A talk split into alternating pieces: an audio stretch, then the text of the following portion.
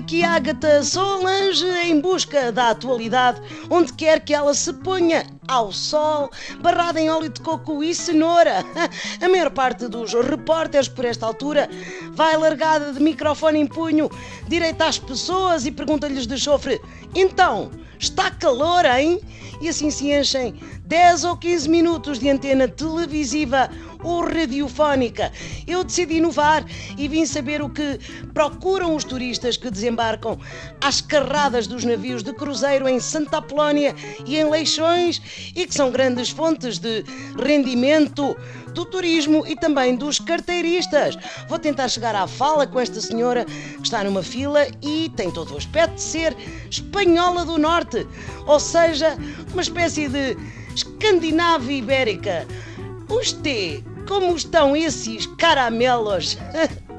Soy Agatha Solange e pergunto se tu gosta Portugal e Portugal e bueno, vale? Amigo, isto é a costa da Caparica. Estou na fila a tentar chegar à beira-mar, porque agora fechem as praias aqui da zona Avens, dizem que é para repor o areal, mas eu desconfio que usem a mesma área em rotação para as praias todas.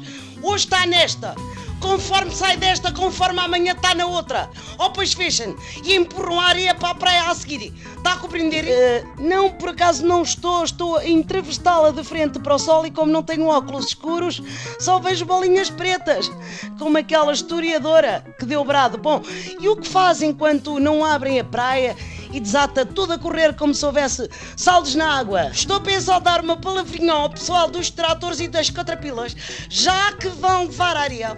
Podem ser que façam uma atençãozinha e levem até mim as telefonias, os telemóveis e os alto-falantes dos bares de praia que dão música aos altos berros e não deixam uma pessoa apanhar um escaldão cegada. Percebe? E aí está mais uma portuguesa preocupada com o ambiente e a poluição nas praias.